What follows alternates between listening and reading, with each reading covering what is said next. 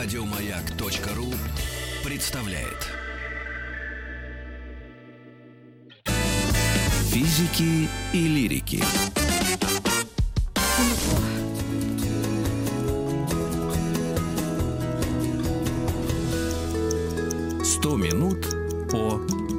Как мы говорим, о, 100 о минут. континентах. И сегодня это Евразия. Мы пригласили в гости Елену Власову, фотожурналиста, антрополога, доктора исторических наук, и поговорим о Евразии с самого начала. Ну, может быть, не уделим много времени распаду суперматериков 3 миллиона лет назад или 30 миллионов. Чуть-чуть. 3 чуть раньше. миллиарда! Три миллиарда. Как Не, тогда не, говорили? вообще- Развалили Пангею. Па- Пангея начала разваливаться 175 миллионов лет назад. Но нужно предупредить, что вообще Кого предупредить? всех в археологии стандартная ошибка 150 тысяч лет, поэтому Плюс-минус. плюс-минус. Дорогие слушатели, вы предупреждены. Да. Все даты, которые сегодня будут использованы, плюс-минус 100 Легко. 150 тысяч лет. Легко. А, вот, да, Пангея начала разваливаться 175 миллионов лет назад, и откололась Лаврентия. Нет, откол- я Лавразия. Лавразия. Лаврентий Берия. Да, в общем, нас что-то... Что-то откололось. Что-то откололось, потом Гондвана откололась. И, собственно, образование в итоге Евразии завершилось, когда а, полуостров Индостан по какой-то причине, это на самом деле прям такой серьезный спор в науке, а, 80 миллионов лет назад. Плюс-минус Да, 150. плюс-минус 150. лет начала а, откалываться Индостан от э, Гондваны, Так. и он прям двигался 15 сантиметров в год, плюс-минус. Начал двигаться в сторону э, Лавразии Так. и врезался в районе Гималаев. То Так. есть поэтому Гималаи такие высокие, это просто... Два тектонических таких Да. сдвига. Не успели затормозить, и поэтому горы образовались. Да, то есть э, первое ДТП. Да, Серьезно. вселенского масштаба. Да, да. Вот. И как это? Масштаба материкового. Материкового вообще, масштаба. ДТП. да, Так. и уже можно говорить о формировании Евразии. Вот плюс, Какие года плюс-минус 150 лет, тысяч лет? а, 50 миллионов лет назад. 50 миллионов лет назад. То есть вот как раз а, вот этот Индостан плыл, э, дрейфовал э, до Евразии где-то вот около тридцатки, наверное. Там 30 э, лет. миллионы лет каркозябры всякие ползали, да, по, Евро- Так, по какой Евразии. климат тогда был на вот планете? И Что это было за такое? Но он часто менялся, поскольку там сменялись вот как раз э, э, как э, ледниковые периоды, и то есть климат менялся, то есть там вообще было слишком много событий происходило. Климат меняется, континенты двигаются, еще как бы непонятно, то есть понятное дело. Космическая активность. Да, Э, выжива- неупорядоченная. Выживали от вымирания до вымирания тогда. Да, ты только выжил, прошел через все это, и тут у тебя климат поменялся. И вот, вот тебе и раз. Ну, кстати, начиная говорить об Африке, об истории, мы как-то очень серьезно к ней подошли, а к Евразии почему-то с шутками прибавками. А я объясню. Вот сейчас шутки закончатся, потому что вот появился человек. Но появился вот тут очень интересный момент, как вообще появился человек на территории Евразии. Пришел. То есть, а, да и нет. То есть, вот Homo erectus, он пришел из Африки. То есть он, он, он прям Человек шел, прямо ходящий. Да, он шел, он эволюционировал попутно, у него формировалась речь, потому что у него как раз уменьшался подбородок, образовывался подбородный валик, и это позволяет а, артикулировать челюстью. Подбородный валик. Вот, вот э, А, как сам подбородок, собственно. Да, то есть по-нашему. подбородок, и там вот именно прям формирование вот этого валика Мгм. имело значение. Это антропологи уже выяснили в ходе раскопок и э, Да, потому изучения. что первые, первые челюсти, которые находятся у там, предков человека, челюсть не позволяла, собственно, артикулировать, а ты не можешь говорить, если ты не можешь артикулировать. И поэтому, собственно, у Homo erectus, скорее всего, какой-то язык существовал. То есть первые такие, первые слова были Мгм. сказаны Homo erectus. Все-таки первое было слово. Вот мы и выяснили. Да, Так. и, кстати, Homo erectus был э, первым предком человеком, который начал есть мясо. А до этого все были вегетарианцами. А как так ученые удалось А, установить? у, у них э, сх- схоже как бы строение, био- ну как э, как это биоанализ Мгм. позволяет, что скорее всего у них как бы вот именно животный белок присутствовал в потреблении, и употребление мяса благоприятно сказалось на формировании мозга, то есть как раз когда формируется мозг, он увеличивается, а как раз именно за счет того, что рацион питания поменялся. и- Мясо они ели в смысле животных или друзей Да. товарищей? Нет, а, каннибализм вот прям очень как-то так э, сомнительно к этому. То есть насколько каннибализм существовал именно в их сообществах, они же, ну как, когда людей мало, ты не будешь их есть. Ну, дорого, Ну, да. логично. Ну, то есть и... Нас и так трое. Типа, да, да, и как бы ребята. ты, ты, ты сомневаешься, стоит ли, и э, поэтому насчет каннибализма прям вот очень- Свидетельств нет Да, как таковых. А животных уже начали, началась охота, то есть, э, скорее всего, у них даже уже костер начал появляться. Это какие годы барбекю. плюс-минус 150 тысяч лет? А, ну вот 2 миллиона лет назад появление Homo erectus, и вот он где-то вот, по-моему, там 800 тысяч, 500 тысяч, то есть Полез туда на север. Да, От- и из он, Африки. и он пошел на север, он э, дошел до Азии, э, точно есть Homo erectus э, на территории Испании, Италии, он куда очень много в Азии, то есть он куда-то вот туда ходил, вот на территории Именно пока... Китая. Но вот судя по климатическим условиям, мы можем предполагать, какие были там как раз в то время? Да, да, это был как условия. раз э, период э, такого активного расселения, это был ледниковый период. А ледниковый период это не просто шапка льда, собственно, шапка льда, она была на, на территории гор, она была там даже мы не можем говорить, что весь Северный Ледовитый океан был покрыт М. шапкой льда. То есть, Но в Испании было Его не бы- так хорошо, как сейчас. да, там было. Но главное, что несет в себе ледниковый период, это засуха. Ну, не то чтобы засуха, но а, Вымирание суши. растительности. Это, это просто суше становится. И а, растительность-то есть, и все есть, но а, там, где вода, этого меньше. М. И поэтому как раз осушение рек, осушение озер и э, как э, удобнее перемещаться. Так, значит, Вот. э, Homo erectus пошел вдруг неожиданно на север не от жизни хорошей, а вынужденно, вынужденно да? Да, то есть охота. Когда ты охотишься, ты путешествуешь, потому что ты в какой-то момент съедаешь все, что вокруг тебя, и ты Мгм. идешь дальше. Так. То есть э, такой как бы паломнический вид жизни это как раз охота и собирательство. То есть в Евразии началась жизнь человека с азиатских вот этих вот районов. А, но он как бы там, видимо, вышла компания людей, которая часть пошла в Европу, часть пошла в Азию. Так. То есть они вот как... э, У них было достаточно много времени для этого.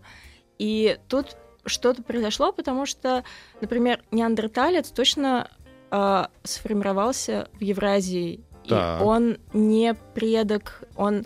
Это независимая эволюционная линия от африкан... а, как от наших африканских потомков. Так, И неандерталец, предков. да, неандерталец, он именно на территории Евразии сформировался. Это именно такое чисто европейское явление. И не выжил он. Не выжил, и очень много споров по этому поводу. Во-первых, он был слабее. Он был э, ростом там плюс-минус 10 сантиметров. Там, ну, в целом, как бы, э, это как не Ну, принципиально. он силуэтом по- по- напоминал с- Да, но вообще, а, кстати, Homo erectus, они были прям вот 185 сантиметров, они были такие добротные высочи. А неандерталец, он э, заметно ниже. А мозг у него, вообще черепная коробка, тоже плюс-минус была похожа на Homo sapiens, но они были гораздо слабее. Во-первых, у них э, э, был меньше объем легких, а когда меньше легкие, ты как бы дерешься. не Менее очень хорошо. вынослив. Да, он был менее вынослив, сила удара гораздо меньше. И, скорее всего, он пал жертвой, собственно, тех вот ректусов, которые пришли. М. То есть, скорее всего, там было какое-то э, межвидовое общение. И, И, видимо, какая-то борьба за выживание. да, у неандертальцев у них были соседи животные, то есть они делили пещеры с каким-то, то есть, скорее всего, они могли там, допустим, победить какого-нибудь волка, но, скорее всего, они пали жертвой, потому что все кости, которые находят у неандертальцев, видно, что они были весьма агрессивные. То есть очень много следов каких-то вот именно насилия, какие-то там ушибы, побои, переломы костей. И тут непонятно, они между собой так отношения выясняли, или М. все-таки они были прям такой типичной жертвой э, новых людей, которые пришли на территорию Европы. А когда И- можно сказать, что на территории Европы уже нет неандертальцев, а остались только вот прямоходящие? А тут вот ну, плюс-минус новое- 150 Почему тысяч. Европы? Может, А, Евразии? Евразия, Евразия. А конечно. вот в Азии их не нашли. Но интересный момент. э, В 2010 году последние исследования показали, что, скорее всего, Homo sapiens, вот те, которые мы, э, скорее всего, это результат межвидового скрещивания не- неандертальцев и как раз Homo habilis. Сенсация сейчас. Да. Сейчас сенсация прозвучала. Homo erectus. То есть, скорее всего, были какие-то следы, которые позволяют нам сказать, что они, конечно, дрались между собой, но было несколько прецедентов, когда они все-таки... Когда не только дрались между да, собой. не только дрались. И потому что есть неандертальцы, у которых э, присутствует африканский ДНК, и, скорее всего, происходило какое-то... э, были вопросы вообще, э, могло ли быть какое-то смешение, то есть... Но, скорее всего, да. И А я правильно понимаю, что во всех в нас африканский ДНК? да. И нужно как бы Вторая помнить... сенсация. Должны же, мне кажется, были говорить про вот это бутылочное горлышко, через которое прошла вообще эволюционная история человека, что была, существовала некая Ева и некий Адам. Так. Неловкий момент, что они, ой, похоже, существовали в разное время, но мы все делим ДНК одной женщины и одного мужчины. Серьезно? Да, то есть э, как раз это мог быть взрыв супервулкана на острове Ява, когда сильно сократилось э, население, и то есть было некое бутылочное горлышко, и поэтому Историческая. да, и поэтому мы э, все очень похожи, потому что вот все эволюционные ветви, они в итоге как бы прошли через какой-то узкий канал и перемешались, и это как раз вот Ну, то есть все, все остальные виды, которые могли бы быть, то есть такой, Да. может быть, человек эдакий, эдакий, да. нет этих Еще людей, остался один Homo sapiens. Да, еще неандертальцев. а, Дело в том, что их было прям существенно меньше, чем всех остальных. То есть прям заметно меньше. И когда тебя не очень много, происходит близкородственное смешение. То есть, понятно, это были там браки, ну, как браки в доисторические времена. То есть смешение Ну, пары, ДНК, да, да, формировались. братьев-сестер, и это Тоже как привело бы, к вымиранию. Да, к деградации просто. И э, существенное как бы снижение вообще уровня жизни. Мгм. И, скорее всего, то есть те, которые дошли, они как бы в каком-то виде э, через э, как бы своих потомков. То есть тут открытый такой тоже момент, но в 2010 году э, ученые провели исследование, что, скорее всего, да, межвидовое скрещивание было возможно, и это, собственно, привело к э, Homo sapiens. А почему мы так много уделяем вре- внимания именно, говоря о Евразии, вот именно народонаселению? Потому что это действительно ключевой момент в развитии этого материка, который считается А- крупнейшим. То есть, если все пошли из Африки, э, следующий путь был как раз э, напрямую в Евразию. Да, и, собственно, потом же заселение основ- остального мира, оно произошло через Евразию. М. А вот это смешение, оно, если это происходило действительно смешение с неандертальцем, оно произошло на территории Евразии. И потом уже эти люди пошли дальше. То есть, а, конечно, там была какая-то независимая история с э, аборигенами Австралии. Они, скорее всего, собственно, и могли и не смешаться с неандертальцами. В Америке поживали ребята, которые Индейцы. индейцы себя называли. А, но вот вопрос Про Майю заселения... забыли тоже. с заселением Америки, а это все как бы те ребята, которые потом смешались в Европе и пошли дальше. Да? Да. То, есть, э, те, кто жили в Америке, это, Мгм. это люди, которые Да. приплыли из Европы? э, До там, всяких Колумбов? да, да, конечно. Они Как так? вот как раз когда был ледниковый период, Мгм. когда можно было пешочком дойти через Аляску, через Не холодно? Азию. Ну, было прохладненько, но Мгм. что поделать, М, как бы Шкуры уже были. Ну да. Вообще это представлять себе очень сложно. И, э, в принципе, когда появился первый термин Евразия, и когда люди реально все поделили, все поделили на материк- материки и стали конкретно каждым заниматься. а, у меня в голове 1877 почему-то. Ну, может быть, не Нормально. так, может быть. Вот именно 1877? Да, я не знаю, почему на это. Это, наверное, голове. ну, уже после всех Но географических. Это, скорее всего, прямо типа Евразия. Вот прям такой термин. Европа и Не-не-не, ну Азия. это, это уже все, это уже все заселились, это Да, уже все да. повоевали. Нет, это вот э, А именно исторически, когда сформировалась на континенты, а, вот, собственно, мне кажется, когда начали плавать э, после Колумбов и когда поняли, что если обогнуть Африку, то там все еще что-то будет. Не, не, что-то мы убежали. Давайте так, вот чуть назад. вернемся. Вот есть у нас Египет, расцветает. 3000 лет до нашей эры. Все хорошо, пирамиды ребята строят, у них бригадиры, все нормально. В этот момент что происходит в Евразии? Там А, же есть люди? Да, конечно. Есть. Они есть. себя что-то представляют, какие-то государства, или это просто племена, которые живут разрозненно? А, племена, которые как бы формируются в какие-то протогосударственные объединения. А вот то, что плотность населения сегодняшней Евразии, это в основном туда, в Европе, это сразу же такая тенденция сформировалась, или это потом получилось так? А, но тут сложно, как бы изначально э, в Европе это был неандерталец, где вообще плотность населения была так себе. Так. И потом, собственно, а, произошло вот это, когда э, Homo erectus понял, что а места много. Места И- много. Да, и они начали расселение. А про плотность населения, ну, понятное дело, что не в нынешних масштабах, но жили так достаточно, прям соседствовали друг с другом. Просто гова- поговаривают, что все-таки Гольфстрим, который не Мгм. теплый, да, вот он как раз Европу всю согревает на сегодняшний Мгм. день, и на тот момент вроде как он тоже уже был. Соответственно, там было просто приятнее жить, да, туда, ближе к Европе. Я имею в виду на запад. А на восток там леса и холод, и вообще непонятно что. Но надо еще помнить, что когда в какой-то момент, 12 тысяч лет назад, закончился а, ледниковый период, Так, и, значит, не просто стало теплее, а начала возвращаться вода, которая уходила, когда он был. А что происходит, когда появляется вода? Ты, у тебя меньше места, чтобы ходить, потому что у тебя... Меньше суши, тут- соответственно. Да, ты идешь, а у тебя тут бац, речка. так. И а, что происходит, когда человек переходит с охоты на рыбалку? Что происходит? а, он перестает перемещаться.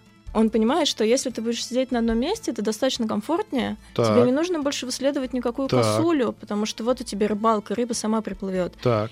И вот этот момент, когда переходит как бы процент именно рыбной ловли, он начинает как-то существенно так бороться с э, охотой, Так.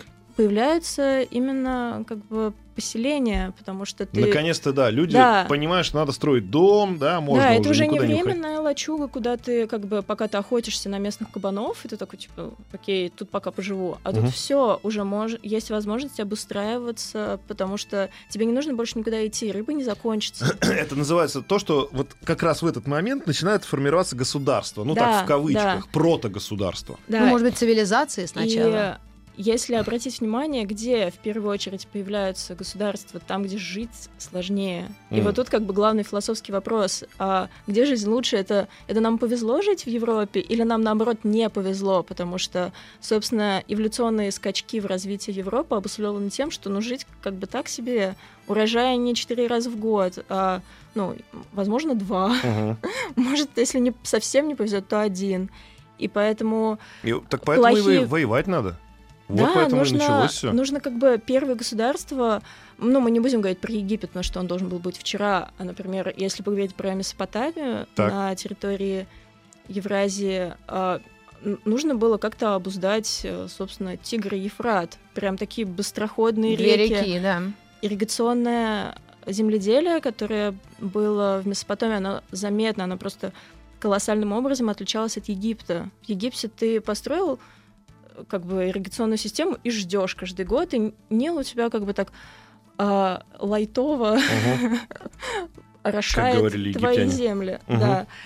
А в Месопотамии там, там просто, он как начнет, он такой стихийный, спонтанный, сделал ошибку в ирригационной постройке, сделал слегка там, там вандализм, и ты э, как бы что-то сделал с ирригационной системой, все, смертная казнь, потому что если он разо- разольет себя, не то что урожай, у тебя еще части территории просто не будет, потому что ее затопят.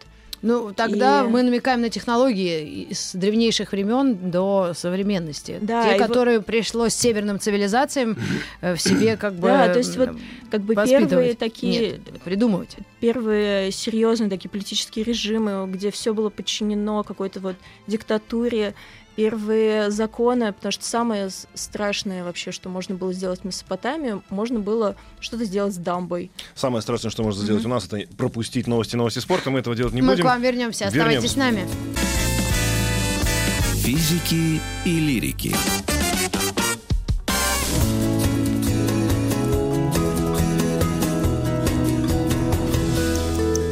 Сто минут по 100 минут о Евразии. Елена Власова в гостях у нас антрополог, доктор исторических наук, фотожурналист. А чтобы понять, как Евразия ор- организовалась, мы, собственно, про это говорили, развалили Пангею. Получилась Евразия, и там начался ледниковый период. А, ну, Это 300 миллионов лет назад. нет, леднико... последний ледниковый 300 период... тысяч. Последний. Да. 300 тысяч.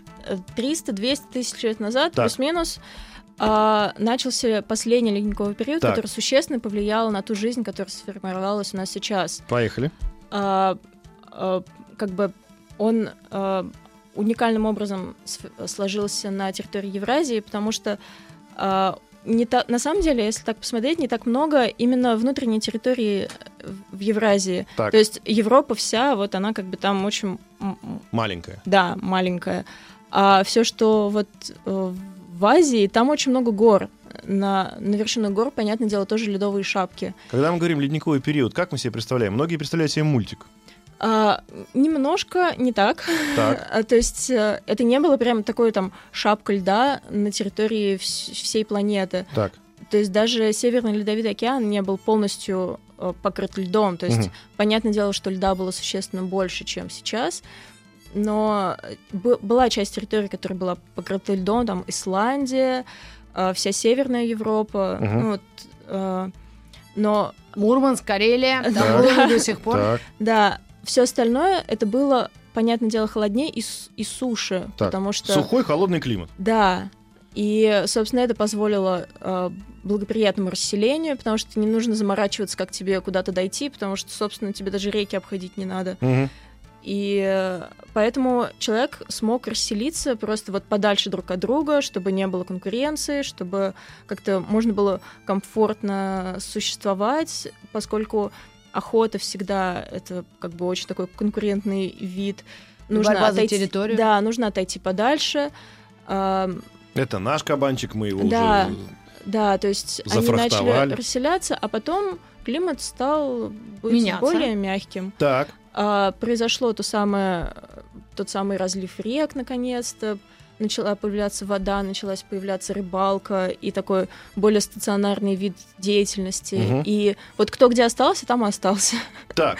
И все Вот. это э, по- потомки одного и того же какого-то племени Да, человека. это уже, это уже Homo sapiens. Все, когда мы говорим про вот завершение ледникового периода, это точно 100% Homo sapiens. Уже не существовало у него никаких э, конкурентов, э, больше никаких...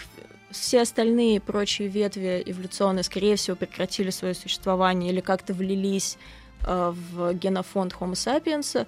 Все, 12 тысяч лет назад это точно уже человек, это точно 100% Homo sapiens везде. Ну вот сегодня представим себе нашу огромную Евразию. Мгм. Там тебе и Китай, и индусы, И и Нидерланды. европейцы, и сибиряки, да, и даже есть немножечко японцев там, да, где-то Да, справа. это уже формирование рас, это Вот. уже адаптация под э, условия природные, это уже как бы как э, уже как бы Homo sapiens начал на ветви разделяться. Вот, когда это на произошло? расы. Вот немножко такой с- спорный момент, когда это начало. То есть, возможно, около там 20 тысяч лет назад. Вот 12 тысяч лет назад только мы закончили сейчас, секундочку. Нет, я имею в виду, когда уже расы, то есть эм, мы, мы точно не знаем, в какой момент кто куда пришел. То Ага. есть э, они же все еще уходили, и сейчас постоянно отодвигаются границы существования Homo sapiens. То есть, возможно, кто говорил, что это 40 тысяч лет назад, сейчас отодвигают, возможно, 60 тысяч лет назад. Ну как получается, вот для меня просто, чтобы я понял, Homo sapiens пришел в Евразию, один пошел налево, стал брюссельцем, условно европейцем, а другой пошел направо, говорит, все, ты китаец. Или как? японец. Ну, вот примерно так, да. Примерно так. То есть Да. получается, что э, это можно так сказать, по-научному это будет или нет, что а, нацию формирует место. Да, конечно. Все, все, что складывается, это твоя адаптация под э, местные условия и, ну, как бы очень длительная адаптация под местные условия. И Тысячи лет. Да, и вся культура, которая сходит, она выливается из э, как бы из эм, экономических условий, из географических условий. Никакая культура не идет вопреки э, существующим условиям, в которых ты живешь. Мгм. А, и- То есть в Китае тем- живут китайцы, потому что это Китай. То есть так сложились там обстоятельства Да, потому что э, погодные, да, э, экономические, природная е- еда в том числе. То есть да, все да, имело в виду. все, все это Все как- имело. и все формировало нацию. Да, это, то есть э, никто не пойдет против э, какой-то, ну то есть эволюция это то, что складывается легко. А в Китае легче как бы культивировать рис. Очень система ирригации позволяет обширные территории затоплять, получать рис, и все все там счастливы от этого. Так. Никто не будет насильно культивировать. Скотоводство, да? Да. или Выращивать лосося, такие- который и так себе плавает там где-то. Да, в- никто не будет там. А давайте-ка лучше мы вместо риса картоху посадим. Мгм. Ну, то есть, То есть обособлено все это географическим положением Да. и климатическими условиями. да, конечно. А скажите, если мы про Африку говорим, что это колыбель человечества, то а, что можно сказать о Евразии? Вот в культурном и Гостиная. вообще значимом. Гостиная Ну, или- человечество. А, Мало ли? Но если, большим. если Африка как бы колыбель вот человечества как э, вообще человека, то если говорить о цивилизациях, то я бы назвала Евразию скорее колыбелью цивилизации, потому что а, погодные условия, которые не позволяли... Почему в Африке все так, как бы, как есть? Не... Потому что им не нужно напрягаться, чтобы, чтобы что-то делать. У них пошел, сорвал банан, и ты счастлив. Мгм. Ну, то есть им не нужно настолько как бы... Подключать э, Да. ресурсы. Да, то есть им не нужно заморачиваться. В Европе всегда нужно было заморачиваться, когда они съели все, что, все, что бегало. Первые такие антропогенные катастрофы вымирания животных на территории Европы это все человек, потому что он либо съел их, либо потом уже что-то с ними. Либо собрал вместе, они заразились, по- померли все за Да, заразы. либо потом, если вспомнить там какие-то зоопарки первые и вообще ну, насильственное использование животных. Ну, То есть неблагоприятные условия Евразии Да. воспитали в Евразии того, кто сегодня тут живет. Да, да, то есть это все, то есть нужно было все а, промышленные перевороты, это все потому что, а, а что дальше делать? Нужно как-то жить, нужно просто выживать на той территории, которая, которая у нас есть. И, э, то есть, почему как бы такого не произошло, например, в северных районах? Вроде как континент тот же самый, ну, подумаешь, чуть севернее. Северные районы это какие? Ну, это вот э, все, кто там, земля Лаптевых, Так, почему не произошло? а, а у них рыбалка, а им тоже не нужно ничего делать. То есть, То есть запрос на технологии были только тем, кому нужно было выживать. да, Именно и и в целом, добывать пищу. в целом северная модель выживания это как бы вот найти э, как бы место, все. А ты ничего не сделаешь, чтобы вырастить э, никакие культуры в северных районах, там, где все покрыто льдом, все еще Мгм. льдом. Но ты можешь прожить э, за счет там каких-то животных и рыбалки. И все. И в целом, как бы, такая адаптационная модель, она лучше всего работает. Ты просто адаптируешься. А в Европе ты раз адаптировался, и все закончилось. Потом еще раз адаптировался, и все опять закончилось. А что ж не свалить тогда отсюда, если по-простому А, говорить? Вот начали? народы. А? Начали, так потом... А, начали расселяться по всему миру. Собственно, бросать? во время Да. холеры и чумы И- и- все и бежали на насколько другие. Я понимаю, что если мы говорим про Евразию, то вот эта вот э, вечная проблема с э, окружающим миром заставила людей быстро соображать, быстро Да. подстраиваться под текущие пока что погодные условия, да? Мгм. А потом вдруг неожиданно люди поняли, о, а у нас есть соседи, а нам они не нравятся. но А давайте мы к ним сходим с дубинами и поговорим. А это как раз, то есть в Европе сформировалась как бы лучше всего это экстенсивная модель хозяйства, то есть ты лучше, когда у тебя больше территории, потому что не то чтобы прям супер плодородные территории, то есть, а там, где плодородно, все-таки это не урожай четыре раза в год. Не каждый сезон ты снимаешь урожай. Так, И поэтому как бы тебе нужна просто больше территории. А территорию можно заработать как раз с войнами Да. и присвоением а почему тогда у территории. китайцев не было такой же теории? Потому что у них хватало территории, опять же. Ну да, у них и хватало, но не то чтобы они там все в мире и счастье жили, у них тоже были соседи, они с ними не то чтобы там благоприятно уживались. То есть э, в истории Китая тоже были э, периоды войн, невзгод и битв с соседями. То есть, ну, э, так, если А можем ли мы Европу- историю уже людей, населяющих Евразию, связать тесно с историей э, производства оружия? Как раз э, вот то, что мы говорим научно-технический прогресс в военной сфере. Да, Квоенко же э, основная, основной потребитель современных технологий до сих пор остается. Начиная с древнейших да, надо, чтобы как бы нужно лучше быть, и ты... Эффективнее убивать. Да, и ты как бы идешь по, по пути, как бы нужно просто лучше. Надо там вся эта эволюция от дубинки к пушке, она вот, собственно, нужно что-то придумать, чтобы быть лучше соседей. То есть второй по- пункт это помимо погодных условий плотность населения заставляет тебя воевать, правильно? Ну да. А воевать это значит быть научно-технически подкованным в этом деле. Значит, соответственно, орудия да, изобретают в Европе быстрее, чем это делаются в Африке. В Африке вообще не нужно это орудие. У тебя банан упал, ты его съел, тебе хорошо. И соседи не мешают, у соседа свой банан упал. А здесь получается, что у нас идет и... бо- Почему, собственно, во- вопрос-то главный в чем? Мы же все равно про континенты говорим. Ну да. И какие Почему из? Европы ребята приехали и всех перебили в, в- в Америке, а не наоборот? Но на самом деле вот тут интересный момент э, с тем, почему из Европы. А кто из Европы-то поехал? А поехали испанцы, у которых было до этого пару веков река- э, конкисты, реконкисты, и они были весьма как бы воинственно настроены. Вот. вот. То Ну, и- есть- и, кто их воспитал, вот это вот воинственное настроение Но у тех же они, испанцев? они как бы воевали с арабами, вот сколько там у них происходил момент объединения территорий. Почему решили вдруг, что а давайте-ка мы наших молодых задорных ребят отправим на освоение Америки? Да потому что никто не хотел, чтобы они в Испании сидели. Мгм. И поэтому жаркая, пылкая кровь Слушайте, они, поплыла... они, по-моему, не в Америку ехали, они хотели вокруг Земли прокатиться. Но изначально да, то есть первые, но когда начался поток, вот э, э, давайте первые конкистадоры, они же, они же уже знали, куда они плывут. Они знали, что там будет новая суша, что там не Индия, что там что-то новое. И туда отправляли всех, кто, кого не хотели видеть. Они хотели видеть тех, кто мог создать проблемы на территории своего государства. Поэтому выпихнули в первую очередь... э, Бандитов да. всяких. То есть, получается, смотрите, какая история. Евразия чем отличается от остальных континентов? На всех других континентах было относительно спокойно. Ну, И похоже там на то. народ развивался так, знаешь, э, спустя рукава. Ну, то есть не было таких э, внешних врагов рядом, да? И и внешних врагов, и э, была погода получше, да и вообще все было прекрасно. И ами- американцы, те индейцы, которых потом, собственно, и не стало благодаря этим э, набегам испанцев, они просто не успели развиться к этому моменту. Я правильно понимаю? Ну, а им не нужно было прям так развиваться. Ну, ага, У не них- нужно. Вот ребята приехали и всех перебили. Ну, а кто же знал, что они приедут? Но как бы ты не готовишься к внешним врагам, если ты не в курсе, что они существуют. Я понял, что такое Евразия. Это Россия.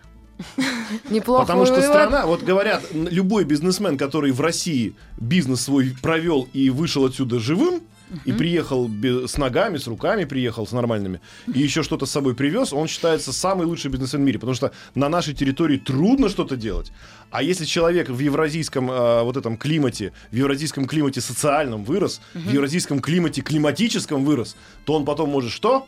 За одного, как говорится, битого, двух не битых. Если немножко вернуться к более мирным э, Сейчас процессам, вернемся через которые- рекламу сразу. Да.